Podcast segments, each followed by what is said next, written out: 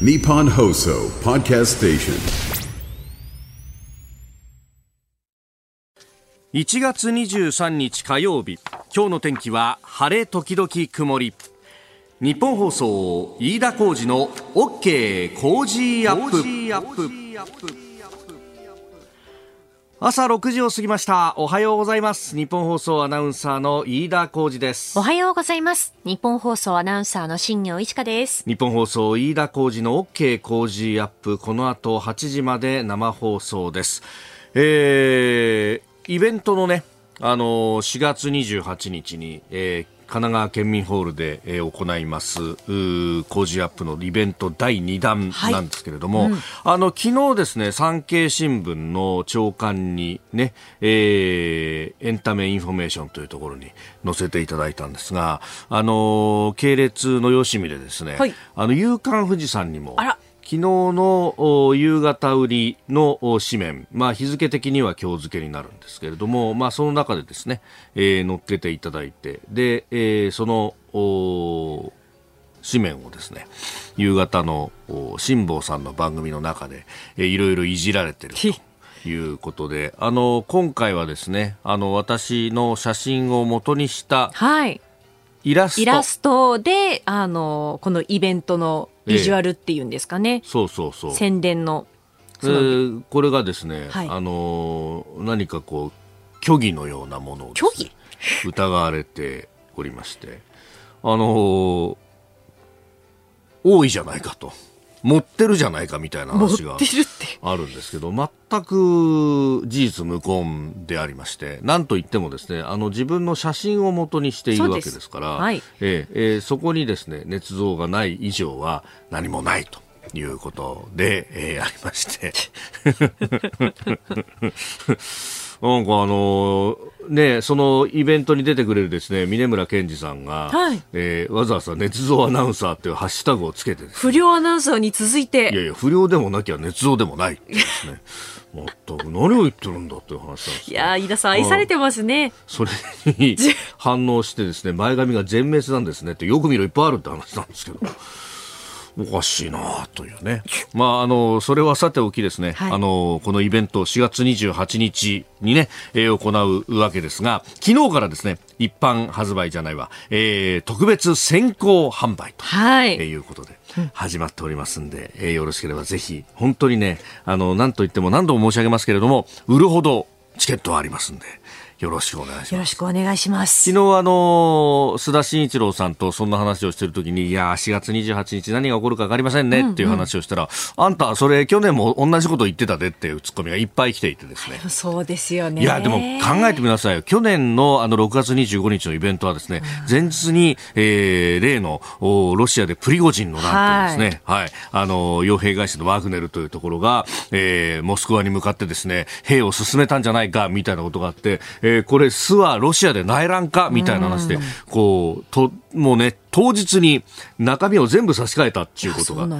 ありましたんで、ねいや、そういう意味でですね、本当に何が起こるかわからないと。いうところでありますんで、え、えーぜひともよろしくお願いいたします。本当にね、風気を告げるというようなね、えーはいところもあって、いや、あの、チケット買いましたよっていろんなあ人からですね、あの、連絡をいただいたりとか、あの、うちでも宣伝しますからね、みたいなことを、えー言っていただいて、本当にありがたい。ありがとうございます。ああの、X でもたくさんポストをいただいておりましね、本当いじて。りも含めてありがとうございます。はい、本当ありがとうございます。あの、昨日ですね、私、まあ、あの、番組がね、えー終わって、まあ、その後いろいろ、こう、野暮用も済ませながらですね、夕方に、えー実は、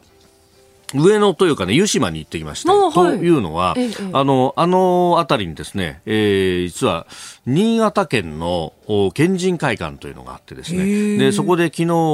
は、あ新潟プレミアサロンという、えー新潟のね、あの、新潟と、実は新潟と、まあ、隣接している長野もなんですけど、えー特産品をアピールするというイベントがあってですね、実はあの、花角、えー新潟県知事もいらっしゃるということがあったんですけど、あの、そのおイベントにですね、えー行ってきて、まあ、新潟というとね、まあ、あの、妙高のあたりは、地震の影響もあって、ちょっと、あの、スキーリゾートなんかキャンセルが出てると、これ、あのね、新潟もそうだし、まあ、あるいはね、えー富山もそうだし、あるいは、えー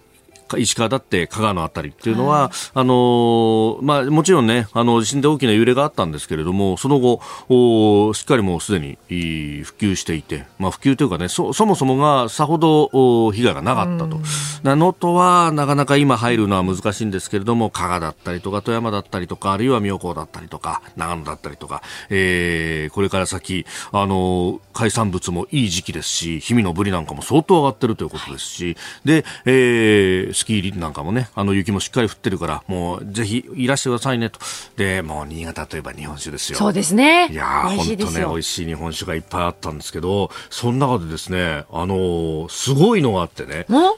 えー、越後美人えー、純米大吟醸酒甘しずくってやつがあったんだけど、これがですね、むちゃくちゃ甘いの。シロップみたいに甘いお酒があって。そんなに甘いんですか？そう。あの、順番に飲んでくださいねって言われて、まあ最初あの、あ、これはいいねっていう辛口の日本酒から飲んでいって、はい、で、あのー2個目か3個目に口にしたのがそれだったんですけど日本酒度マイナス66%アルコール度数は8%と低めで、はい、何しろ甘いんだよ。すごい。これ飲みやすいからグビグビいっちゃいますよね。いやー、本当にねうまったね。何、お後がよろしい。日本と世界の今がわかる、えー、朝のニュース番組飯田浩二の OK 工事アップ、えー、イベントについてもね、メールをたくさんいただいております。横浜中区のシェルの父さんさん、えー、チケットゲットしましたと。ありがとうございます。えー、県民ホールのキャパを考えると一瞬で完売するものと思う。いや、そんなことはないんですよ、本当にね。えー、朝5時半にパソコンの前にスタンバイして6時の時報とともに操作するも、最後の支払いの画面にで不確認も誤操作焦ってブラウザの戻るボタンを押すとエラー画面が表示される最悪の事態にもたもたしつつ決済ボタンを押したのは6時12分もうダメかと思いましたがあっさり購入できました。よかったよかった。そうなんです。あっさり購入できます。今やっても多分あっさり購入できますんで、ぜひよろしくお願いします。よろしくお願いします。わかる。でもこういうのね。あ、こういう時って結構ドキドキしますよね。本当にその、争奪戦になるようなチケットの時ってなかなかつながらなくてああつながったと思って決済に行ったと思ったら間違えちゃってあ戻るボタンを押したらあダメだっていうの戻るボタンを押すとさ、ねあのこのボタンは使えませんとかなんとかとかさ。そうなんですよ、えー、もう一回力やらなきゃいけなくなったりとかっていうのがね。あの住所入れたりするのが面倒くさいんだよね。えー、いやありがとうございます。ありがとうございます。席を温めてお待ちしておりますんでよろしくお願いします。よろしくお願いしますさああ、今朝のコメンテーターは、インドから一時帰国、戦略科学者中川浩二さん、6時半過ぎからご登場です。えー、まずはあ、インドで何を教えているのかという、まあ、インドの今、えー、日本とね、インドをつなぐような、あいろんな、あ仕掛けというものもあるようでございます、えー、そしてニュース7時またぎ派閥の全廃を主張し自民党の新しい議連が発足したというニュース。で、えー、政治刷新本部は中間取りまとめに向けた論点を提示したということが出てきております。そして7時10分過ぎおはようニュースネットワークのゾーンは能登の地震について。あの大雪がね、えー、また心配されているということであります、うん、日本気象協会の方ともつなぎます、えー、そして被災地のペット預かり支援について。能登半島地震動物対策本部、えー、石川県獣医師会の小沢忠さんに伺ってまいります、えー、そしてニュースプラスワン、えー南太平洋の島国ツバルが台湾と国交断絶かという、えー、報道が一部にありました。そして、えー、選挙イヤーの2024年インドで総選挙今年は開催されるということ。7時40分過ぎここだけニューススクープアップのゾーンで掘り下げます、えー、メール X お待ちしております。メールアドレスは、コージーアットマーク 1242.com。アルファベットすべて小文字で COZY でコージーです。コージーアットマーク 1242.com。X のハッシュタグは、ハッシュタグコージー1242、ハッシュタグコージー1242です。今週はメールでご意見をいただいた方の中から抽選で、ブルボンからプチ24本詰め合わせボックスを毎日5人の方にプレゼントします。OK 工事アップこの後8時まで生放送です。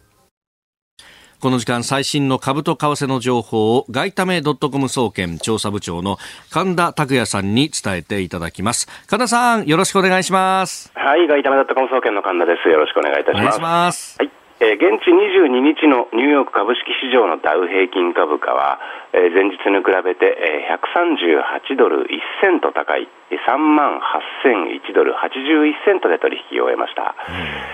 えー、ハイテク銘柄中心のナスダック総合指数は49.32ポイント上がって1万5360.28でした円相場は前の日の同じ時間帯と比べ約15銭円高ドル安の148円5銭付近で取引されています、うん、22日の円相場は、まあ、1ドル148円を挟んで一進一退の動きでした。本日の日銀の金融政策発表を前に、えー、様子見ムードが広がったようです、うん、日銀は今会合では大規模金融緩和を維持すると見られていますが3月もしくは4月にはマイナス金利の解除などの政策修正に踏み切るとの見方が優勢です。えそして市場の一部では、えー、上田日銀総裁が本日の会見で、はい、その政策修正の地ならしを行うのではないかとの観測も出ているようです。これ、まあ、あの日銀が、ね、どうなるかというところ、そして来週、再来週でしたか、あのアメリカも金融政策の決定がありますよね、そ、ね、はい、その辺見ながらですか？はい、えー、やはり今日の日銀、そして今週は欧州中銀 ECB が25日ですね、そして来週は30、31日に、えー、アメリカ FOMC と金融政策の発表が続きます。まあ、市場はその海外中銀に関しては利下げがいつ始まるか、はい、日銀に関してはいつ、ね、マイナス金利の解除があるかと、まあ、この辺を探りながら、はい、この会合を迎えるということになりそうです。うんわかりました。神田さんどうもありがとうございました。はい、ありがとうございました。ここが気になるのコーナーです。スタジオ長官隠しが入ってまいりました。えー、まずはあ昨日のですね、えー、自民党派閥の政治資金パーティーをめぐる事件を受けて立ち上がった、えー、党の政治刷新本部、まあ、あのこの第1回の会合についてと。えいうところであります。あの、政治改革案の骨子が示されたということで、これが朝日とそして産経が一面トップです。えー、朝日新聞、自民党派閥解散明記せず、刷新本部改革案存続前提に、お金と人事から決別。えー、それから産経派閥解散法令違反で要求。自民議員処分厳格化政治改革骨子案と、まあ、あの派閥そして、まあ、政治団体としてね、えー、それが登録されていたりしますけれども、えー、この、うん、ハンドリングに関しては今までだと、まあ、独立した政治団体だから、えー、党の側から何かあ採取するということはできないんだというのが前提になっていた、まあ、そのあたりから、えー、少し手を入れる形に変えるんだというところですけれども、まあ、見方によっては派閥解散を明記してないじゃないかということになるというところであります。えー、それから、まあ、地震についてというところでですね、あの、読売新聞一面トップ、えー、能登地震支援、北陸割で観光需要、政府原案、木造仮設建設もということで、まあ、経済も回していかなきゃいけないよねという部分に関して、まあ、北陸旅行で応援しようと、まあ、今はねあの食べて応援とか結構いろんなお店でやってたりもいたします、えー、それから毎日新聞は東海危険建物4割1万2615棟古い木造多く能登半島地震と、えー、いうことで、まあ、応急危険度判定の結果というものの集計が出てきております、まあ、これだけですね、えーまあ残った建物にも被害が出ているとえいうことであります。えー、それから気になるニュース耳が痛いんですけれどもね、各社会面などで報じてますけれども、えー、厚生労働省の飲酒指針案、男性はビール、ロング缶2本、女性は1本以上で生活習慣病のリスク高めるということが、まあ、こういうの出るよねって、またこういうの大きく報じるよねっていう話なんですけども、昨日ね、ハッピーで和田秀樹先生が、いや、そうは言ってもね、あの、気持ちの部分というのも実は大切なんだというね、え、そこでストレスがかかってしまったら元も子もないではないかというような話もあって、いやー、傾聴に値するなと、えー、私はですね、耳をダンボのようにして聞いておりました。ここが気になるでした。この時間からコメンテーターの方々ご登場。今朝は、えー、戦略科学者中川コージさんです。おはようございます。おはようございます。よろしくお願いします。よろしくお願いいたします。えー、インドから一時帰国、そしてインドで何をしているかというと、IIM インド管理大学のリサーチフェローをされているということであります。はい。はい、リサーチフェローですよ。はいなんかちょっと名前的にはね、かっこよさそうな。いや、かっこいいっすね。かっこいいですよね。なんか、なんかあれですよ、ちょっと前までだって、あのオタクっていうね。ツイッターの中では、マッドサイエンティストマッドサイエンティスト。いや、別にマッドサイエンティストは実証は変わんないですけどね。今もマッドサイエンティストなんですけどね。えー、いや、これ何してんすか？あのーいや、僕もね、正直言って何していいか分かんないっていうところはあるんですよ。はい、だから上の指示待ちっていうところはあるんですけど、まあ、もともとですね、このインド管理大学、まあ、聞いてる方は、あの、インド工科大学っていうね、IIT っていうのは有名だと思うんですけども、まあ、これがだからインド内二十何個あるんですよ。あ、二十何個あるんです、ね、そうそう、だから、あの、日本と違って、例えば東京大学東京にあります、京都大学が京都にありますですけども、日本だと、あの、インドだと、インド工科大学のデリーとか、インド工科大学のムンバイみたいな形にあのその全全国展開してるところの後ろに地名がつ校名がつくみたいな感じなんですよね。なるほどでそれと同じように IIM っていうのも各地にあってで IIT と IIM が日本でいうと文系理系の上トップ校みたいな感じなんですよ。だから日本だと地名について東京大学とかね京都大学上ですよとか、はい、でチャイナであれば北京大学とか上ですよとかありますけども、インドの場合 IIT、IIM と IIM っていうのが双璧みたいな感じなんですよね。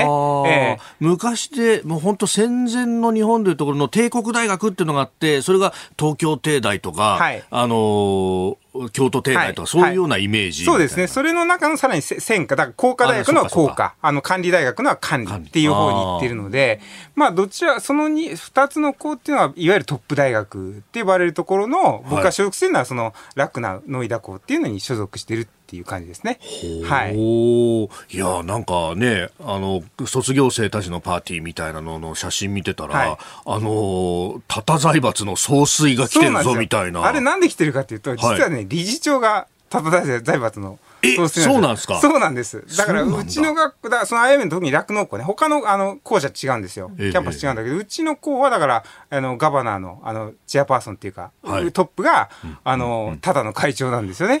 はい。で、当然 OB だから会長やってるみたいな感じ ?OB とかじゃなくてね、あの、まあ、そもそも、あの、いわ政府か、国立じゃないですか。はい。だから政府の認可が必要なんですよ、その人事に。はだから、結構その政治マターで決まってて、なるほど。まあ、ただ、だって100万人企業ですからね、従業員。そうですよね。従業員100万人ってちょっと ちょっとすごい。計り知れないですよね。計り知れないですけど、タタグループ。とりあえず、だからその巨大な財閥のあれがついて、まあ、だからそういうところからも重要度っていうか、その IIM のね、ところはわかると思いますね。はい。まあ、このね、M、マネジメントって書いてあるけど、まあ、管理だけじゃなくて、まあ、いろんなことを教えるんですよね。で、でね、な、な、何を期待されてるだから僕はその中の公共政策センターっていうところのリサーチフェローになるので、で、最初にそのプレゼンして、実は30個ぐらいいろんなとこ、あの、アップ取ったんですね。ではい、で、まあ、その中で、あの、経済安保やりたいんですよとか、いう話をしていて、で、やっぱインドから日本の重要性ずっと解いてて、で、そこでやっぱ、あの、その公共政策として、インドとしても経済安全保障とかいいねとか、あとその腐敗の勉強、研究したいんですよって話をしたら、受け入れてくれたのがそこだったんですね、IIM だからそこでやっぱりそういった研究をやるっていうのが、僕が多分や、課されてるものっていう感じだと思うんですけどね。はい、えー、じゃあ別にそのもともとほら、北京大学にもいらっしゃったわけじゃないですか。そういうこう中国マターみたいなものっていうのは、あんまり関わってこないんですか？あだ結局、経済安全保障のところでは、当然、チャイナもかかってくるので、あのまあ、なんていうんですか、日本だとね、企業経営って経営っていうだけだと思うんですけど、はい、基本的にこの管理技術っていうのは、外部環境としての公共政策があるわけなんで、その辺リンクしてるわけですよね。だから経営は政治を考えないっていう、結構日本のなんか政治タブーみたいなのがありますけども、はい、もう政治と経済って一体って考えないといけないよねっていうところが前提としてあるので、なるほど。まあ、そういった意味では、その経済安保だ公共政策があの経営にかかってくるっていうところですね。はい。コージーアップ番組イベント第2弾開催決定。飯田浩司の OK コージーアップ。激論横浜ベイサミット in 神奈川県民ホール4月28日日曜日。飯田浩司新行市佳そして論客たちが集結して政治経済から外交安全保障まで激論を繰り広げる討論イベント。出演は青山茂春飯田康之小泉悠須田慎一郎峯村健二宮崎哲也モア横須賀生まれ横須賀育ち。大学時代を横浜で過ごした飯田浩二が故郷に錦を飾れるか？チケット好評発売中。詳しくは番組ホームページをチェックえー、今朝のコメンテーターは戦略科学者中川浩二さんです。引き続きよろしくお願いします。よろしくお願いいたします。えー、7時またぎニュースを7時をまたいで掘り下げてまいります。取り上げるのはこちらのニュースです。派閥の全廃を主張し、自民党に新しい議連発足。自民党有志の議員連盟は昨日派閥の全廃の実現を目指す祭りごと変革会議を立ち上げまして代理を含め15人の衆参両院の議員が出席初会合を開きました。会合では青山茂春参院議員が代表に就く人事を承認。また和田政宗参院議員が事務局を務めることとなりました。法改正に基づいた派閥の全廃と国会議員の在り方をめぐる提言を早期に作成するということです。えー、麻生派からもね、人が出てるとか、まあ大臣経験者もいるぞというようなことも言われております。まあ、あこれとは別にね、えー、議員グループがあったりとかもしますけれども、自民党動いてきました。まあ、岸田さんがね、自分の派閥解散するって、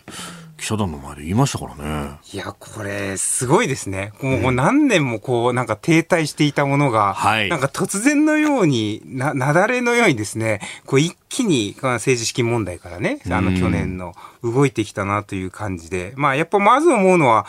あの、シナリオとしてというかですね、岸田首相自体のシナリオとして、やっぱその選択肢は狭まったんだと思うんですよね。だからその、えー、派閥を解消するということは、はい、まあ当然ながら総裁選に向けた、あの、まあ一つのシステムだったわけですよね。自分を担ぎ上げてくれる。えーえー、で、自派閥も解消と同時に、まあそれ以外の派閥もね、あの解消されたわけですよね。はい、で、そうなってくると、あの、間違いなくこう総裁選で自分が支えられにくいという構造を自分から作ったわけだし、まあ当然派閥の中からは不満も出てきますよね。これまでの、あの、体質上、あの、支えていきたいっていう構造が崩れていくわけだから、はい、そうすると総裁選突破内閣と前、確かこの工事アップで僕もお話をしたような気がするんですけども、これ、これ、はい、総裁選でしょうと国民見てないよねみたいな話をしたんだと思うんですよ。若干批判めいたことも含めてですね。はい、だけども、こう、総裁選っていうものを完全にカードを潰して、たわけですよ、これで。そうですね。そうすると残ってくるのは総裁選前の総選挙っていうところになってくるので、はい、これはすごくぶち切れたなという感じが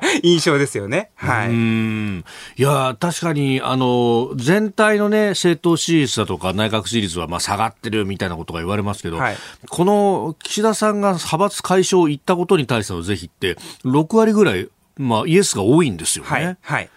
だから、これに関しては結構、まあ、岸田さんの狙いがちょっと当たりつつあるのか、どうなのかっいや、だから結局、まあ、だから逆に言うと会、この、この、なんていうんですか、岸田さんの切れ芸みたいなことをですね、これ、まあ、芸じゃないですよ。もう実際切れちゃったんだと思うんですけど、切れをもし逆にやらないんだとしたら、まあ、総裁選は勝てたけども、結局その後の総選挙で負けるかもみたいな多分、恐れもあったし、なおかつ自分の意思決定がほぼ通らないような、あの、がんじがらめの状態になっていたってよく言われますよね。はい、まあ、そういったところで、だとするのであれば、一か八かのある総選挙か、はい、えー、っていうのを狙ってみたっていうところなんだろうという気はするので、まあ、ちょっとどうなるのかっていうところですよね。まあ自民党もろともっていうところで、他の自民党議員からすると、たまったもんじゃないっていうところも若干あるんだとは思うんですけども、もちろんだから、それとは別にね、その、あの、正論という形で、政治資金の問題が正された方がいいよねと思ってる議員はあるけれども、今お話した政局的な話としてってことですけどね。えー、そうやってね、一か八かの大勝負をかけるっていう、そんな人だったんだ、みたいなね。まあだからそこまで追い込んだっていうところもあるんでしょうね。あの、まあ、他も、ま、周りもね、その党内でもあまり言うことを聞いてくれなくなったし、はい、支持率もこんだけ下がったということは、まあ、あの、もともと切れやすかったのかどうか別にしても、はい、あの、そこまで追い込まれた状況だったんだろうというところなんだと思うんですよね。うん。やっぱまあ足元の自分の派閥もね、人数が多いわけでもないし、はい。はい、数の論理というわけにもいかず、はい、で、いろんなところに気遣って。そうですね。やってきたのにと。うん、まあ、だとするんであれば、あの、自民党も議席をだいぶ減らすかもしれないけれども、はい続党の道と自分の党内での権力基盤の強化はこれだっていうこととしては、まあ、そういう意味では合理的なんだと思うんですけども、切れ切れた上での合理的なんだと思いますけど、うーんそういうこう政局の仕掛けというか、マイクロマネジメントはうまいというふうにも一方で言われてましたけれど。も。ああ、だからまあもう本当にうまいんだとしたら、前々からその党内での権力基盤っていうのをここまで減らすことはなかったんだと思うのでそういった意味では別にうまいとは思えないんですけどもええ、たただこう、まあこの状況で、もうどうにもならない状況で、あの、じゃあ一緒に、あの、あの、自爆も含めてですうねん、あの、党、党が一丸とならざるを得ないような状況を作ってやるっていうことには、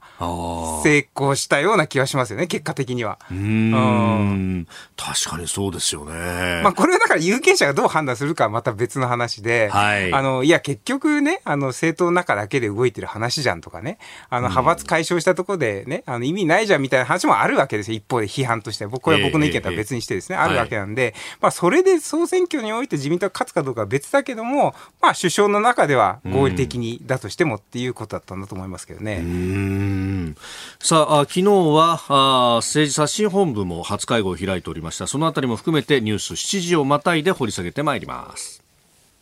日本放送飯田浩二の OK 工事アップ。改めましておはようございます。日本放送飯田浩二ですお。はようございます。日本放送新業一華です。今朝のコメンテーターは戦略科学者中川浩二さんです。引き続きよろしくお願いします。よろしくお願いします。いします。えーでは、あ7時またぎ後半戦取り上げるのはこちらのニュースです。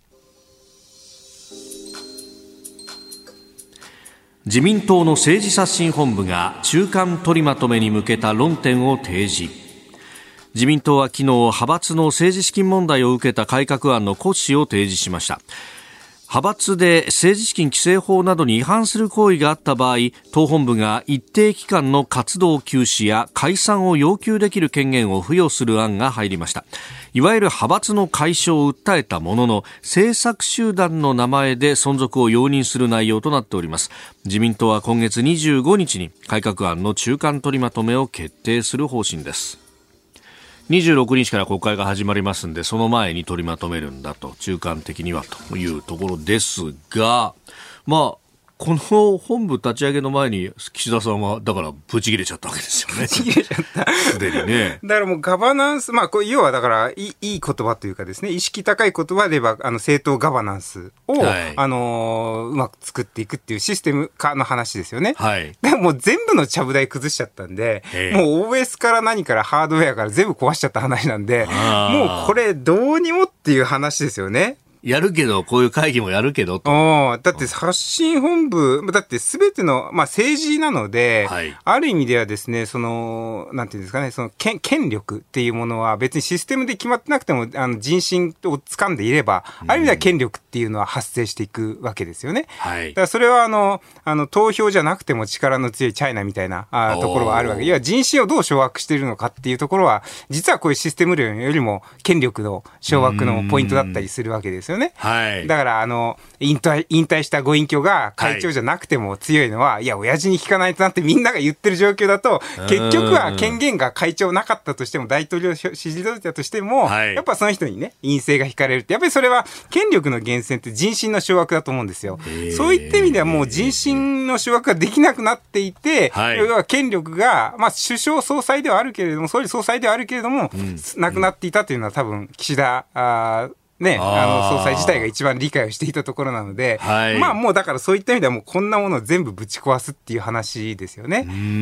だまあ政治刷新本部で言ってる、例えばですね、この資金問題とか言ってるけども、やっぱはい。ポイントとか閣僚人事などでの協議禁止とか、ね、ええ。もうこれって完全にだから、あのーまあ今今までの派閥のうん。パワーを削ぐっていう話だと思うんですけども、はい。これよりもさらに岸田さんはもうぶち壊しをやってきたっていうことですよね。うーん。すごい決断だと思います。はい。ん結局、だからこれをね、派閥に人事の働きかけを禁止するとかになると、はい今度は、まあ、執行部の方に、まあ、権権力が完全に移っていくことになるのかっていう話ですけど、まあ、それすら岸田さんは否定をしたと。うん。だから結局こういうシステムの問題じゃないっていうのは岸田さんよくわかってると思うので、例えばこれを作ったとしてもですね、はい、結局はさっき言ったように人心だったりだとか派閥のトップがどうかっていうところで、システムじゃないわけですよ、こういうのっていうのは。だからそうするとそういった政治力学をぶち壊すためには、はい、もう、あの、いや政治闘争として、はい、あの、もう、あ歯向かってくるのを、あの、なぎ倒すしかないっていう、多分、ことなんですよね。で、そのなぎ倒す相手が、喧嘩打った相手が、今まで支えてきたとされる、はい、麻生さんだったり、茂木さんだったりというところに、思いっきり切りかかっていってるわけですね。だから結局もう支えてくれなかったっていう思いなんでしょうね。そういう意味ではね。表向きは支えてるように見えるけど、見えるけど、そう、そっちに権力が移ってたねと、あんたたち、だから権力を削いだねって話総裁は自分なんだけど、権力を削いだねっていう感覚があるんだと思うんですよね。自分の。だからまあ、そこで出てきたっていうのは、こういうシステム論とは全然別に、その、誰がどう力関係をつけていたのかを見ると、はい、まあ、わかりやすくて、単純に岸田さんの権力がそがれたので、えー、権力を取り返しに行ったっていう構造ですよね。確かにあの総理になって何やりたいですかって聞かれた時に岸田さん人事やりたいって言ってきたけど、はい。はい、その人事すら思うようにできねえじゃねえかよっていう。ことですよね。ええ。ー、だからまあ人事を落としたということは他の政策も何も通らなくなるという話だと思うので、はい、まあだからこのそういった意味では自民党全体のガバナンスで言うと言うとまあこれで本当にもう流動化したので、まあこっからどう作り上げていくのか。だからいわゆるねそのスクラップビルドとか言われますけども、はい、破壊と創造ってセットだと思うんですけども、えー、破壊まではとりあえず来たけれども、これどう創造されていくのかっていうのは、本当に未知数になったねという感じですよね。えー、だから若手の議員とか結構大変な気はしますけど。ね、うん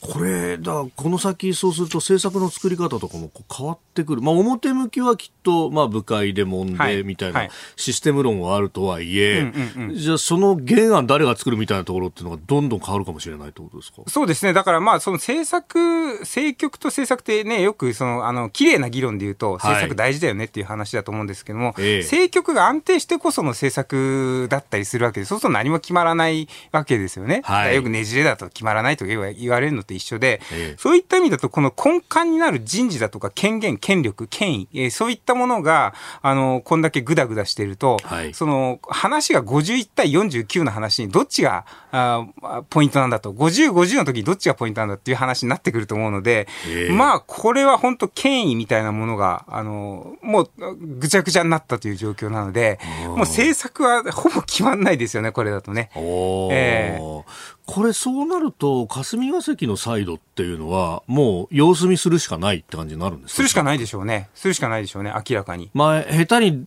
あの、変なところにこうね、肩持つみたいな風に見られたら、後からどうなるか分かんないみたいな例えばこの政策を進めるんであれば、この先生、その分野に明るいから、はい、この話を持っていってだとか、この議員を。ね、持っていってだとか、霞が関の方が、まあ、レクに行ったりとかするわけですね、議員の方に。はい、もしくは全然、その議員の人が知らないようなことであれば、あまあ、この先生に進めてもらいたいということで、まあ、そこを開拓していくというのが、霞が関的なその政治をの流れを作るっていうことだと思うんですけども、はい、まあ、さっき言ったように、権威、権限、権力みたいなものが流動化しちゃって、誰に持ってってもリスクでしかないっていう状況だと思うので、まあ、霞が関としても当然やりにくいんだろうなという気はしますよね。えー、これ、そんな停滞してていいのかみたいな話は別途ありますね。外交的なところから考えると、はい、まあ、いわゆる選挙イヤーと言われる今年ですけど、まあ、台湾終わりましたけども、はい、まあ、インドネシアだったり、インドだったり、そんでアメリカ戦、ね、大統領選っていうものが控えてる中で、まあ、ちょっとね、あハラハラする展開ですよねっていう気はしますよね。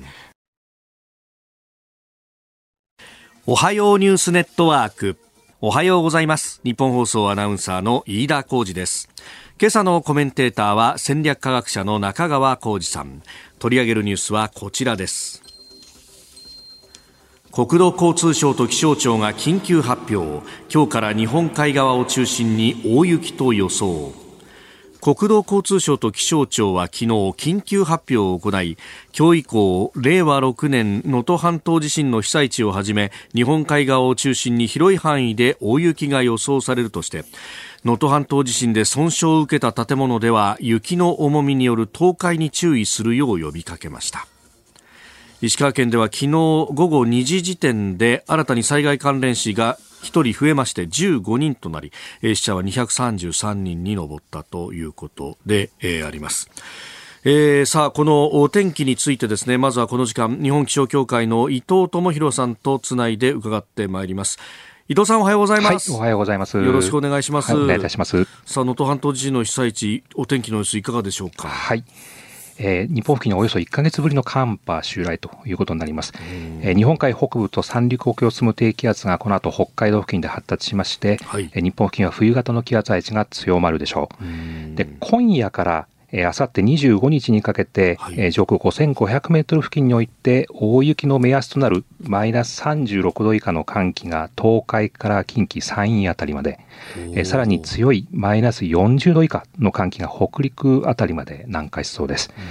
えこのため日本海側では広い範囲で雪になりそうです。今夜から雪の降り方が強まりまして、はい、特に北陸から近畿北部山陰では日本海から発達した雪雲が次々と流れ込むでしょう、うん、山間部を中心に平地でも一気に積雪が増えて大雪になる恐れがあります。また低気圧に近い東北から北海道は風も強まりまして、はい、日本海を中心に暴風雪など大荒れの天気になる見込みです、うん、積雪や暴風によって路面状況や見通しの急激な悪化にお気をつけください、うんそしてあの話ありましたけども、地震の被災地でも、これから新たに雪積もるということで、えー家屋倒壊の危険ですとか、はい、あとは道路が損傷しているところが積雪によって分かりにくくなりますので、え復旧作業や移動する際は思わぬ怪我をしないように注意が必要になってきます。えまた東海から近畿南部、それから四国、はい、九州南部など太平洋側にも雪雲が流れ込んで雪の積もるところがあります。ですから雪道を歩く際はあの転倒に十分気をつけてください。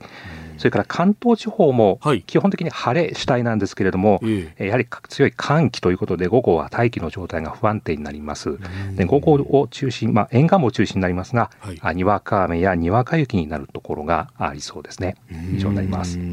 まあこれね、雪じゃ寒気が入るのが25日までということは結構長く降るかもしれないということですか？はい、まあ3日間にわたって、えー、降り続く、まあ、特に北陸地方、まあ、細かく言えば新潟県の山沿いでは、えー、明日の朝から明後日の朝にかけて24時間で多いところ100センチという数字を出しておりますので、まあ、一気にあの景色が変わると言いますかね、はい、いう状況になってきそうですね。なるほど、わかりました。伊藤さんどうもありがとうございました。はい、した。えー、日本気象協会の伊藤智博さんに聞きました。まあ、このね、雪、道路が割れていたりとかそういうところが分かりづらくなるっていうのは本当リスクがかなり、ね、高くなりますもんね。そうですねさあ、そして、まあ、あ二次避難、仮設住宅の建設なども進んでいきますが、えー、一方で自宅、あるいは車の中で避難生活を続けられるという方も多い現実があります。まあ、その理由の一つとしてペットの存在を挙げる方がいます。まあ、ペットと暮らす能登半島地震の被災者を支援するため、石川県の獣医師会では今月15日から、えー、犬や猫などを一時的に無料で預かる取り組みを始めております。えー、日付が変わる頃にね、岸田総理も自身の X で、えー、リツイート、投稿されていらっしゃいましたが、えー、この取り組みについてですね、えー、この時間、能、え、登、半島地震動物対策本部石川県獣医師会の小沢忠さんにお話を伺った模様をお聞きいただきます。えー、取材は日本放送新業市川アナウンサーです。えっと、まずあのペットの一時預かりについてなんですが、改めてどういったことをされているかというのを教えていただけますでしょうか？はいそれはですね、被災された方が避難所に行ったり、今、避難所から二次避難所って言って、まあ、安全なところに移るときにですね、避難所にペットを連れたまま入れないとか、まあ、ホテルとかに行くときにペットを連れて行けない、そういったペットを石川県獣医師会の会員の獣医師の有志の動物病院に預かるというのが、まあ、うちの今、一時預かりの仕組みです。あの、石川県は奥能登の方の動物病院っていずれの病院も今回の地震で被災しちゃって、最近になってやっと診療再開できるようになったのが、病院が2、3出てきたような状況で、はい、まだただ水が出ないところがほとんどなんですから、能、え、登、の方面の病院で一時預かりをするってことは全然できない状況なんです。それなので今やってるのは能登でない加賀地区、まあ、金沢方面の動物病院がたくさんありますので、ええそちらの動物病院で預かるようにしてます。これはその預かる期間というのは決めているところというのはあるんでしょうか？今の時点では原則ね、原則1ヶ月間無料で預かりますということにしてます。ただ、当然1ヶ月間でその先が決まらないケースもたくさん出てくるだろうということも想定されますので、ええその1ヶ月過ぎた後はどうするかというのを今、県庁なんかと一緒に検討しているところです。あの申し込みはどれぐらい今までありましたか？そうですね、100, 100件以上もうすでにありますよ。当初は、はいもしそういう大きな災害が起こったときは、ええ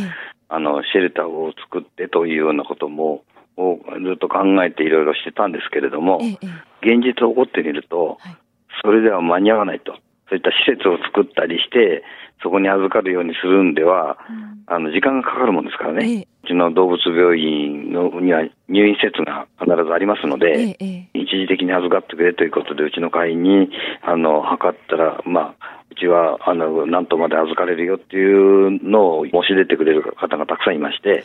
動物病院だと入院施設ですから、いろんな準備しなくても、先生が OK って言えばそれで済む、済みますのえで、えええええ一番スピード速いんですよ。なるほど。これ受け入れを始めたのいつ頃からになりますか、実際にははい、正式に、あの、告知して、やりますよって言ったのは15日なんですけど、ええええそして、早い人は数日で困ってるから預かってくれってんで、預かりを始めてます。はい災。害が発生した時に、こう、飼い主があらかじめ知っておいた方がいいこと、対策というのは、その何かあるか教えていただけますか？あそうですね。あの、まあ私も 犬飼ってるんですけど、ええええやっぱりね、パニックになるんですよね、動うん動物もやあれだけ入れると。はい。で、普段しやらないような行動を取るんですよ。なので、まずペットも人と一緒なんで、はい。あの、飼い主が落ち着かせることが一番大事ですよね。うんうん。はい。ええで、すぐ逃げ出せないようにリードつけたり、それからまあ、犬がどっかびっくりして逃げていっちゃったっていうようなことあっても、はい。その首輪にちゃんと狂犬病の予防注射済み表とか、はい。そういったものをつけておけば、すぐわかりますよね。まあ今はあのほらマイクロチップを読めば飼い主さんがすぐわかりますので、はい。災害が起こる前からそういうことはきちんと常々考えてやっておく必要があるということですよね。えー石川県獣医師会の小沢忠さんの取材の模様をお聞きいただきました、えーまだ少し動物病院余裕があるので一時預けしたいと困っていたらためらわずに連絡をしてほしいというお話もされていました。えー、半島地震動物対策本部電話番号は076-213-5788 076-213-5788えー受付はこの後午前10時から午後4時までということで今電話してもつながらないということであります、えー詳しくは石川県獣医師会のホームページなどをご覧いただければと思います。まああの本当様々なね、えー課題というものがまあ次々出てくる。それに対してまあ対処していくと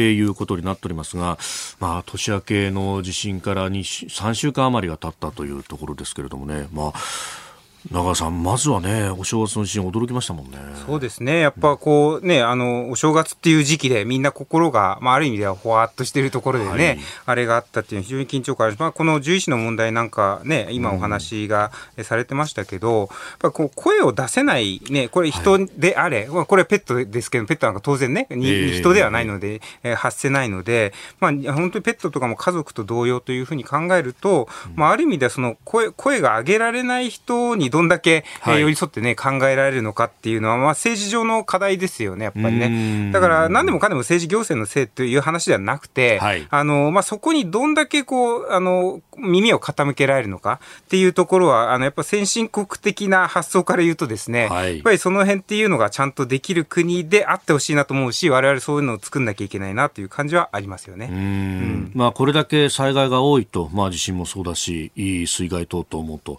まあ、それへの対処みたいなものとは、まあ、危機管理になりますもんね。はい。はい。あのまあ、チャイナなんか僕はよく見てるわけですけども、あそこも災害が起こったりすると、あまあ、即ですね、まあ、人民解放軍あ派遣したりとかっていう形をやりながら、でこの獣医師の問題とかもす日本より全然足りてなくてっていう問題もなったりとかしていて、やっぱりその辺っていうのは各国ですね、あると思うんですけど、まあ、日本先進国なんで、その辺、え網羅的に対応できるような日本であってほしいなというところではあります。さあ、そしてここで番組からのお知らせです。飯田工事の傾向 G アップでは1月29日月曜日からの1週間特別企画をお送りします。政治経済から外交安全保障まで徹底解説激論ダブルコメンテーターウィーク毎日6時台から2人のコメンテーターが生登場。政治経済から外交安全保障までニュースを徹底解説生激論を繰り広げます。初日1月29日月曜日のコメンテーターは評論家宮崎哲也とジャーナリスト須田慎一郎。宮崎と須田が今年の日本政治を読みます。1月30日火曜日のコメンテーターは数量政策学者高橋洋一と外交評論家三宅邦彦選挙イヤーの2024年国際情勢と経済の動きはどうなる？1月31日水曜日のコメンテーターはジャーナリスト峰村健二と軍事評論家小泉悠中国、ロシア最新の動きを分析します。2月1日木曜日のコメンテーターは、自民党参議院議員青山茂春と政治ジャーナリスト田崎史郎。祭りごと変革会議を立ち上げた青山、そして田崎が政治と金の舞台裏を徹底議論します。最終日2月2日金曜日のコメンテーターは、経済学者飯田康之と経済アナリストジョセフ・クラフト。経済とマーケットのプロが今年の景気市場の動きを読みます。そして黒木ひとみさんの朝ナビには森永卓郎さんが登場の予定です。飯田浩二の OK 工事アップ激論ダブルコメンテーターウィーク。1月29日月曜日朝6時から。ぜひ生放送でお聞きください。今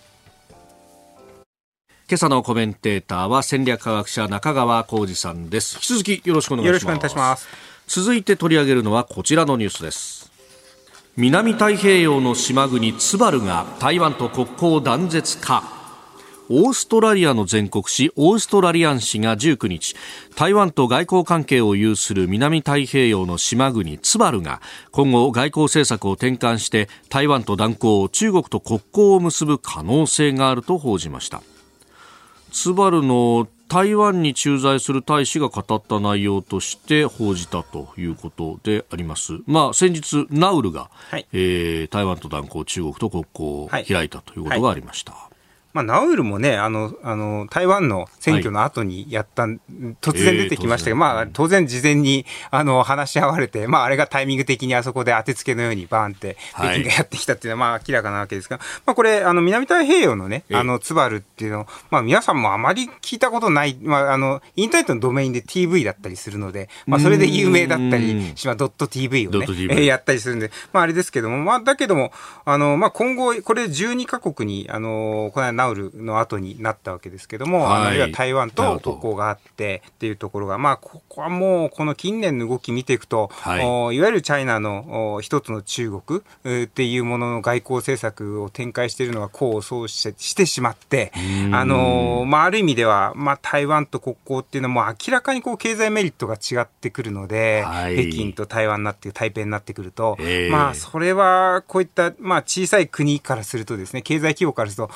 どうしてもこう一対一で交渉に臨まれた場合には、まあ、屈服せざるを得ないよなというところはあると思います。はい。まあ、このね、あの、台湾の総統選があって、台湾海峡みたいなところがありますけど、こう、そことはまた別のところにこう、着々とというか、えー、今、今日報じられてましたけど、王毅外相が今、はい、中南米というかね、はい、あの、キューバあたりを訪問していて、はい、あのあたりも台湾と国交のあるところが多いんで、切り崩しを図ってんじゃないか、みたいな話が出たり。そうですね。あの、まあ、中南米あの、お話、まあ、東西南北で北京から見ていただくと分かりやすいんですけども、はい、北のロシアに関しては、ある意味ではウクライナ・ロシア戦争で、えー、まあ、ロシアはもう軍門に下ったというかですね、まあ、射程になったと、チャイナになった。と。で、まあ、あの、それそれ以外の方角を見てもらうと、まあ、はい、我々日本のいる側、東の方っていうのは、えー、まあ、これはある意味アメリカと日本があるから、そこまでこう、くさびを打てるような、まあ、こんなもんな状況ですよ。台湾総統選もあったし、まあ、これ以上増やせもしないし、減らせもしない。もちろん、エネルギーは割いていくんだけども、まあ、それが例えば、他のところよりも強かったとしても、均衡というか均衡しちゃってる。あの、アメリカとの関係で。まあ、ある意味では動かないわけですよ。はい、そうするとやっぱ投資した上で回収ができやすいのは南、東南アジア。だって、つまり、インドだったり東南アジアにどんだけやっていくか。で、中東がももともと西はあったんだけども、はい、中東ぐちゃぐちゃになっちゃったんで、えー、まあ、これなかなか難しいよねって話になってくると、えー、まあ、ここは、あの、東南アジア、南アジア、それから中南米、ここに投資していくというののは分かるということでの動きなわけですよね。で、まあ、その中で、あの、この、あの、ツバルがありましたけども、やっぱ、やっぱそこよりも注目したいのは、この間、あの、モルジブのね、あの、はい、ミツさんっていうのがあ北京に訪問して、あの、それまでですね、えっと、全面、え戦略合作、え友好パートナーシップみたいな、今まで友好パートナーシップだったのが戦略パートナーシップに格上げ、2段階格上げされたんですね、外交的には。これ2段階格上げ ?2 段階、2段階格上げ。1段階ではなくて2段階格上げされたんです。モルジブというのは。で、そうすると、あの、まあ、シーレーンの話、先ほどこのツバルも含めて、ナウルも含めて話出ましたけども、はい、やっぱりインドとの関係が悪い中で、いかにスリランカとかモルジブとか、この辺と取っていくのか。はい、で、今、スリランカあまり、あの、チャイナに良くないので、ええ、あのー、ね、債務の罠うんぬんかんぬんで、いろんな、はい、もう政治的問題が、まあ今ここでは、どちらかというと、モルジブだろうということで、モルジブに大艦隊して、外交的にも上げて、経済的にも出す中で、で、今度モルジブに、あの、インディアアウトっていう、インドを出ていけっていう形で、まあね、政権も公約で当選したので、ムイズさんが。あそこ、政権変わったばっかりですよね。なって、で、インド軍駐留をなくしていくっていうことでなって、で、まあ、インド、インドぶち切れみたいな感じで、モディさんがモルジブに行くぐらいだったら、自国の南の島行こうぜみたいなキャンペーンやって、その写真が実はモルジブ、あその自国の写真じゃなくて、タイの写真だったっていうんで、モディさん、閣僚、閣僚がね、それをツイートして炎上してましたけど。そうだったんですか してましたけど。まあ、だからそんなんで、まあ、印中対立の感じ、流れの方がより重要だと考えると、ど。ちらかというと、そのスリランカとかモルジブの方が、まあ、このツバルとかね、ナウルも重要なんだけども、まあ、あの辺はもともとソロモン諸島も含めて、まあ、チャイナが若干もうにわかしているところがあるので、はい、もうこの流れ止められないだろうということを考えると、まあ、牽制が効いてるのはあの辺の、あの、オセロのひっくり返しで、まあ、だから、インドの牽制が効いてるという意味で、アメリカじゃなくてですね、はい、あの、あの辺は効いてるだろうなというところはありますよね。なるほど。南はい。まあ、台湾相当強かったけど、あれはもう織り込み済みぐらいの結果。そう、だからあの、日本からするとですね、その辺間違っちゃいけないのは、はい、まあ、チャイナが例えば、えー、10、えー、自分たちの外交リソースがあるとして、はい、まあ、5、6ぐらいを確かに台湾の方に割いていて、それ以外のところ2、3なわけですよ。確かに大きいんだけど、ウェイトとしては。はい、だけども、アメリカも5、6ぐらい付き合わせてると、そこは均衡するからという理論であれで、他のところに2しか投じてなくても、1だったりすると相手、相手側が、まあ、チャイナが強くなってしまうというところありますよね。なるほど。はい。お送りしております。OK 工事アップ。お相手私日本放送アナウンサー飯田浩二と。新業一華がお送りしています。今朝のコメンテーターは戦略科学者中川浩二さんです。引き続きよろしくお願いします。続いてこの時間はここだけニュース。スクープアップ!選挙イヤーの2024年インドでは総選挙開催インドでは今年の4月から5月の数週間にわたって総選挙が実施されモディ首相と与党インド人民党が3期目の政権獲得を目指します。インドの最新の世論調査では下院の543議席のうち与党インド人民党が308から328議席を得るとの予測があります。303議席を獲得した2019年の前回の選挙からさらに議席を伸ばし単独過半数を維持するとの見方が強いということです。ああモディさん G20 やって。強いっすね。強いっすか？ノリノリですね。ノリノリですか？やっぱり、うん。まあ、もちろんあの州によってねあの南の方は、はい、あのだいぶ左派が強かったりするので、まあ、あのモディさん左派では右派なので、まあ、その辺は、あの弱い地域もありますけど、まあ、全体的に見ればやっぱモディさんの人気すごいですよね。あなんか演説で、えー、私の3期目の任期では GDP 第3位にするんだみたいなこと、はい、いやほっときゃなるだろうと思いながらも まあでもそういうとこうまいわけですまあだからね、当然経済成長はしていくし、はい、あんだけの経済成長率ね、7%とかいう形でやってると、はい、あのー、まあ当然なんか強いわけですよね。で、まあ開発独裁的なことやんなくったって、あんだけ強いわけなんで、はい、まあその中で、あのー、まあ経経済、まあ改革道半ばっていうことだけ言ってればですね、当然勝ちやすいところはある地盤があるので、まあポイントだからモディさんがそんだけカリスマ性を高めちゃうと、結局言われてるポストトモディ問題ですよね。だからどう、どう揺り戻しがあるのかっていうところで、で、ある意味でこういうヒンドゥーナショナリズムみたいな形で、右派、強硬な右派みたいなものが、あのー、ね、こう強まっていってしまうと、まあその反動って絶対あるわけなんで、はい、で、まあ国民会議派がそれができるかどうか別にしてもですよ、はい、まあ単純なその組織論的な流れとして、まあ片方に強い引力が働いちゃうと、また片方にね、あ積力が働くっていうところは出てくるので、はい、別の方に引力が働くって出てきちゃうんで、まあその辺、まあ今回2024年はおそらく、えー、BJP、インド人民党、モディさんのところが、あ強いでしょうけれども、はい、まあちょっと次は警戒っていうね、我々やっぱ日本としてはインドインド人じゃないので、はい、長期目線で見ると反動っていうのをちゃんと見とかないといけないと思うんですよね。おうん、まあね、このインド、まあ、有望な投資先だみたいなことも言われますけど、はい、やっぱり一方で難しい面もあるわけですか？あのまあ、結局先ほどね、7%ぐらいって話をししましたけども、はい、その第一産、まあ、第二産業も伸びてたりする、その中 GDP の中で12%とか、直近のあの四半期ベースのデータとかでも、あの GDP の中での押し上げ要因って、はい、えー、二次産業だったり、公共業、鉱工業だったりするので、まあ、その辺今後そこを着伸ばしていけば、まあ、インドもだんだん足腰が強い産業にはなっていくんだと思いますけれども、はい、まだまだですね、この破産法ができたのもまだ十十何年前とかそれぐらいの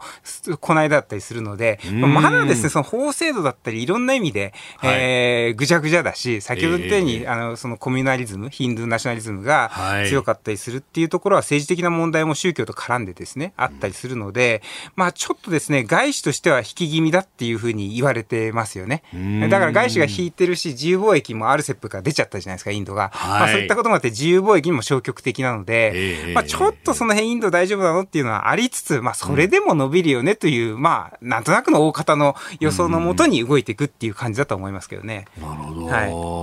これで、アルセップ抜けちゃってっていうことになってきて、何かこうインドに対して影響力の強い国っていうのはあるんですか？だ結局インドが、あの、まあ、南インドでジャイアニズムを発揮しちゃってですね、はい、その周辺の国からインドちょっともうね、鼻につくよねってみんな思われてるわけですよ。だからチャイナもジャイアンだし、アメリカもジャイアンだ、アメリカ世界のジャイアンだし、チャイナも周辺のジャイアンだけども、はい、インドもジャイアンなわけですよ、そういった意味では。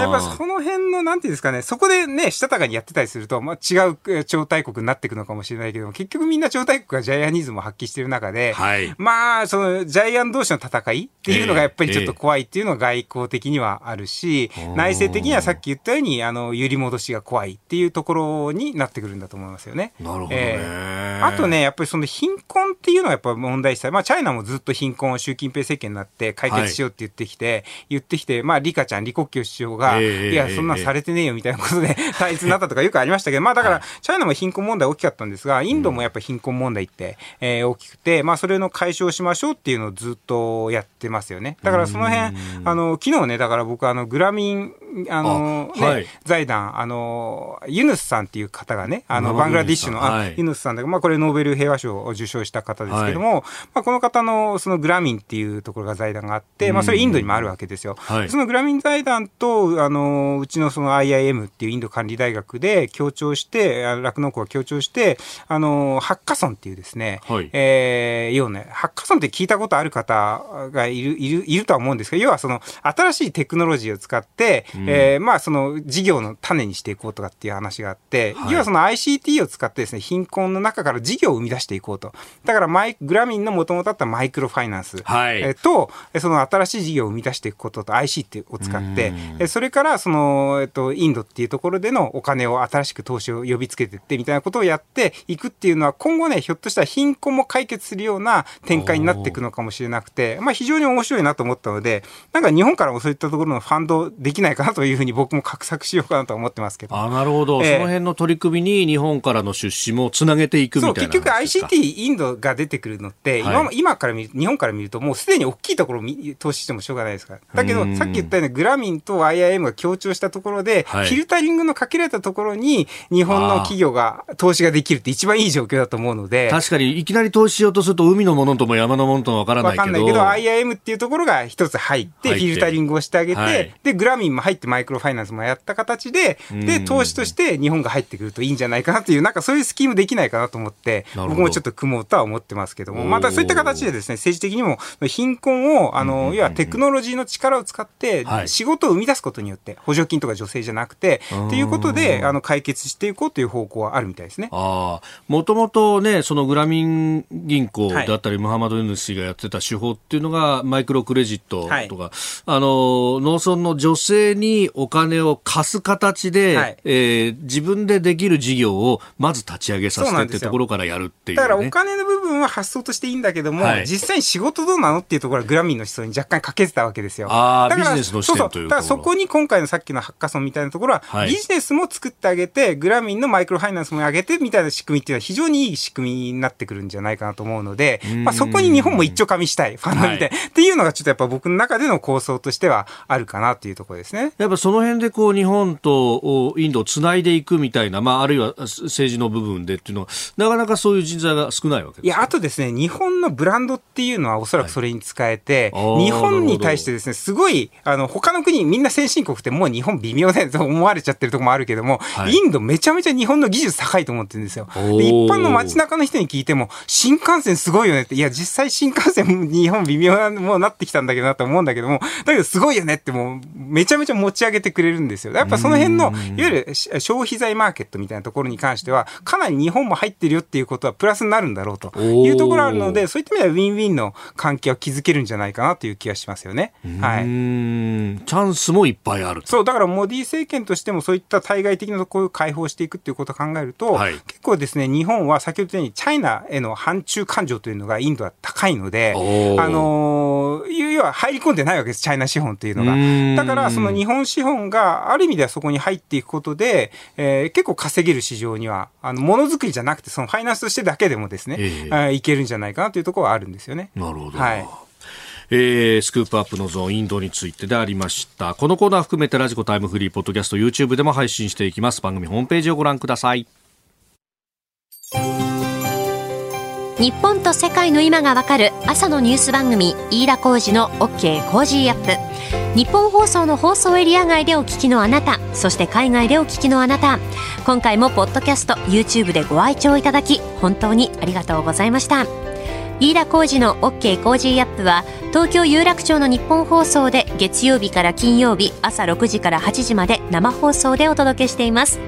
番組ホームページでは登場いただくコメンテーターのラインナップや放送内容の原稿化された記事など情報盛りだくさんです。また公式 X では平日は毎日最新情報を配信中です。ぜひチェックしてみてください。そしてもう一つ飯田浩司アナウンサーが「夕刊フジ」でコラムを連載中。飯田浩司の「そこまで言うか」毎週火曜日の紙面もぜひご覧ください。日本と世界の今がわかる朝のニュース番組飯田浩二の OK コージーアップ。忙しい朝そして移動中ニュースを少し深く知りたい時ぜひ AM、FM、ラジコはもちろんニッポン放送のポッドキャスト YouTube でチェックしてください。